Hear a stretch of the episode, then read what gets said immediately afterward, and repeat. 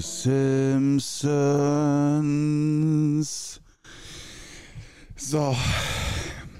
Ja, also, herzlich willkommen wieder bei äh, Perfect Guru. Korno hier am Start.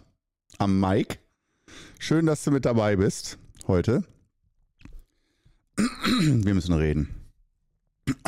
Direkt mit dem Frosch im Hals anfangen. Geil. Wir müssen reden. Feng Shui. Ist das Quatsch? Ist das das Maß aller Dinge?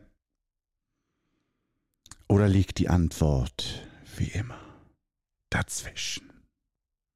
Wir werden es herausfinden. Heute wird die letzte Frage in Bezug auf Feng geklärt. Alles, komplett. Wenn die halbe Stunde rum ist, dann weißt du einfach Bescheid. Aber komplett. So, deswegen müssen wir auch langsam loslegen. Zwischendurch, wie du merkst, kommt dann wieder der Frosch in den Hals. Aber dafür gibt es ein adäquates Haus. Nee, ich lasse das so. Sehr lustig. Ah, geil. Ähm, nee, ich lasse es nicht so, sondern, äh, also ich bin nicht erkältet. Es ist nur der Frosch im Hals. Der, es wird, wird gleich geregelt. Wir haben ja Tee. Ich, hab, ich bin vorbereitet. Das heißt, wir legen gleich los, bevor wir uns mit Feng Shui beschäftigen. Nicht Feng Shui, nein, Feng Shui. Und auch das spreche ich sehr eingedeutscht aus. Ich weiß. Ähm, Schluck Tee. Atemzug in Achtsamkeit für dich. Drei, zwei, eins und los.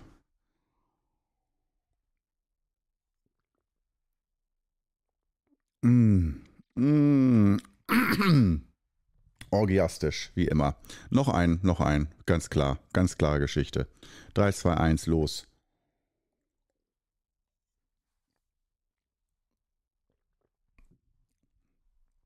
Ah, so, so ist schon ein bisschen besser. Gefühlt ist der Frosch noch nicht ganz weg, aber wir werden sehen, in welche Richtung sich das entwickeln wird. Ja, Feng Shui. Ähm, ich glaube, ich bin mir nicht sicher, bei den über 100 Episoden, ich hätte da schon mal drüber gesprochen, ob das Aberglaube ist, ob da was Wahres dran ist oder nicht. Ähm, ja, also eigentlich um die Antwort schon mal direkt so vorneweg zu nehmen. Ähm, selbst die analytischsten Naturwissenschaftler müssten unterschreiben, dass auf gewissen tieferen Ebenen, molekular oder so, zwischen allen Dingen Wechselwirkungen bestehen. Man kann also auch sagen, zum Beispiel auf uns Menschen wirken Farben und Formen. Wenn wir Farben wahrnehmen, Formen wahrnehmen, Luft einatmen, Luftqualität und so weiter, alles wirkt auf uns. Wir haben nur subjektiv und der, des Pragmatismus halber ähm, filtern wir das aus, dass wir sagen, alles, was relativ subtil auf uns wirkt, was nicht eine unmittelbare, stark wahrnehmbare ähm, Wirkung auf uns hat, das. Aha. wir bleiben noch beim Frosch im Hals. Ähm, das klammern wir aus. Da sagen wir dann als äh, Westler sozusagen, ist nicht existent, geht nicht, gibt's nicht. Diese Wirkung ist nicht da, ist nicht vorhanden. Ähm, wenn in irgendeinem Tal, in einem Dorf plötzlich alle äh, eine spezielle Krebserkrankung bekommen oder sehr viele Menschen, dann sind wir bereit, mal die Wasser- oder Luftqualität oder so äh, zu untersuchen und finden dann manchmal, werden dann manchmal fündig, dass obwohl ja alles easy Sahne ist, im Innern unsichtbar aber nachweisbar wissenschaftlich, da zum Beispiel irgendein Bakterium ist oder irgendeine radioaktive Verstrahlung oder was auch immer, was, wo man erstmal so denkt, nee, da, das, da glaube ich nicht dran, dass das verstrahlt ist. Aber wenn man es nachmessen kann, dann äh, denkt man, okay. Und diese, in diesem Grenzbereich bewegen wir uns natürlich beim Feng Shui. Das heißt, gewisse Dinge sind ja auch sogar schon nachgewiesen, wie zum Beispiel dass Farben auf uns eine Wirkung haben.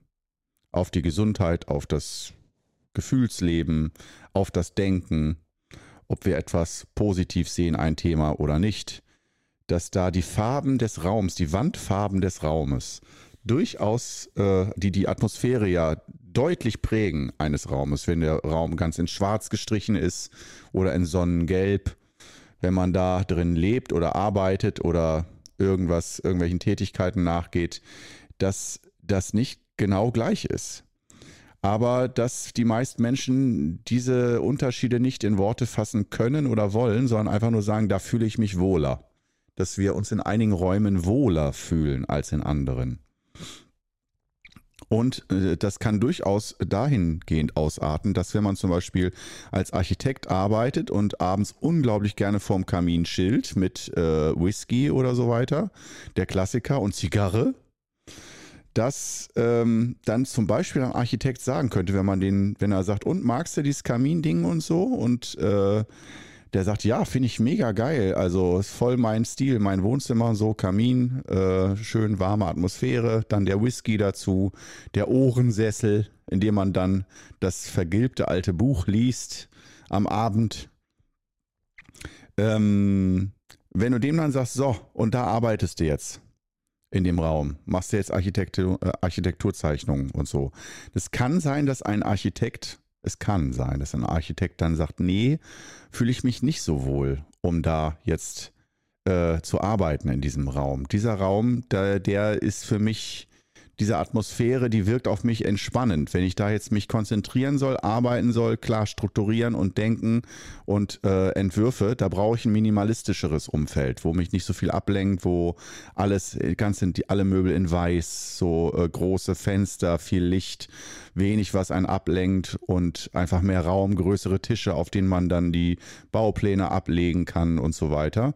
Und nicht, dass man das dann alles auf einem kleinen Couchtisch dann äh, zusammengeknüllt da irgendwie äh, nicht mal richtig ausbreiten kann, um es zu begutachten, was man da eigentlich macht.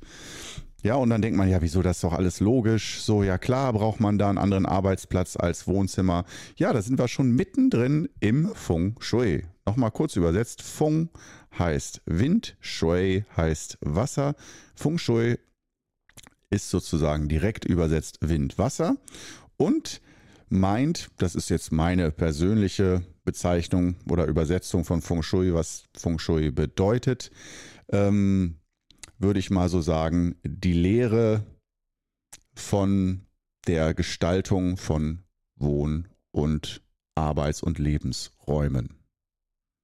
Das heißt, wie gestalte ich oder baue ich überhaupt? Wo baue ich? Und es fängt an beim ganz klassisch, auch früher das Feng Shui, äh, das ganz, ganz klassische, ganz früher fing es an, dass äh, man geschaut hat, wo ähm, ist die richtige Grabstätte, die richtige, also einen richtigen Ort zu finden für eine Grabstätte, damit der Verstorbene oder eher gesagt dessen Seele einen guten Platz hat.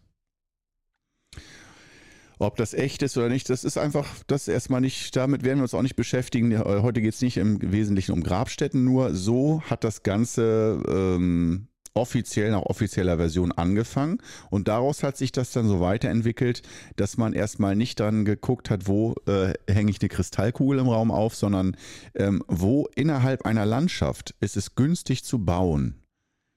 Und das hing nicht nur mit irgendwie komischen, äh, subtilen Energien und Wasseradern zusammen, die man spürt, aber nicht sieht, sondern auch ganz einfach, wo ist es windgeschützt, äh, wo gibt es Wasser überhaupt, also wirklich so ganz klassisch. Wenn man sagt, hier ist überall nur Pampa und Natur und wo bauen wir unser Haus hin, damit das Wasser nicht zu weit weg ist, dass es nicht zu windig ist, dass einigermaßen geschützt ist vor Raubtieren oder äh, anderen Leuten, die uns ausrauben wollen, vielleicht leicht erhöht in der Landschaft, dass man einen guten Ausblick hat oder so. Lage, Lage, Lage sozusagen, wie die Immobilienmakler sagen. Lage, Lage, Lage. Das ist eigentlich so äh, der Ursprung vom ähm, Feng Shui. Und das nennt man, die chinesischen Begriffe habe ich alle nicht drauf, bin ich totaler Versager. Aber man nennt es äh, ungefähr übersetzt Landschafts-Feng Shui. Und das im Gegensatz dann, und das ist sozusagen, ich, ich nenne es, bezeichne das mal als äußeres Feng Shui. Und äh, äh, da kann man auch zu sagen auf einer gewissen Ebene, dass das das große Feng Shui ist, mit der großen Wirkkraft. Das heißt, wenn wir zum Beispiel ein Haus in die Landschaft pflanzen irgendwo um dann in den Innenräumen schöne Bildchen aufzuhängen und wie gesagt eben besprochene Kristallkugeln und so kleine Feng Shui-Hilfsmittelchen äh, aufzubauen, ähm, dann kann man im Regelfall schon mal sagen, das äußere Feng Shui ist oft im Regelfall sehr viel stärker als das Innere. Und wenn ich zum Beispiel mein Haus, das ist jetzt so ein Negativbeispiel, in einer dunklen Schlucht baue, so eingeklemmt, so richtig so eine Bergritze. Und da unten in der Schlucht am Grund baue ich dann ähm, das Haus. Somit das schlechteste Feng Shui, was du dir gönnen kannst. Und dann sagst du aber als Gleichgewicht für Leichtigkeit hänge ich da im Innern so eine Kristallkugel auf. Oder einfach so schön so ein paar blaue und weiße Tücher an die Decke, damit da mehr Leichtigkeit reinkommt. Ähm, da würde jeder geneigte Feng Shui-Meister wahrscheinlich sagen, das macht den Braten nicht mehr fett. Und du kannst da gern dran glauben, an die Kristallkugel. Das macht das bestimmt auch besser, als wenn du das nicht machen würdest.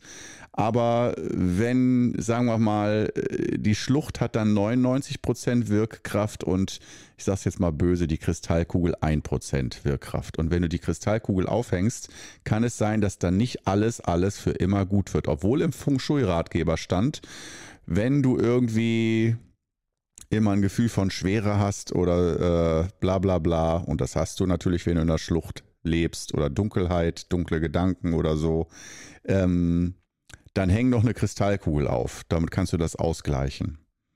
Und ja, wenn man jetzt fragt, ist das Quatsch oder nicht Quatsch, dann würde ich sagen gleichzeitig beides. Und jetzt verstehen wir warum. Das heißt, es kommt auf die Wirkkraft an und auch auf Relationen zueinander. Schädigende Einflüsse und wie stark die sind und sagen wir mal, gesundheitsbringende Einflüsse, positive Einflüsse. Sprechen wir einfach mal von positiven Einflüssen und schädlichen Einflüssen auf Wohnungen. Und dazu kann auch Wasserqualität gehören, dazu kann, kann gehören, dass es in deinem Zimmer wie Hechtsuppe zieht und die Leute da im Innern sich äh, häufig äh, erkälten. Äh, das ist dann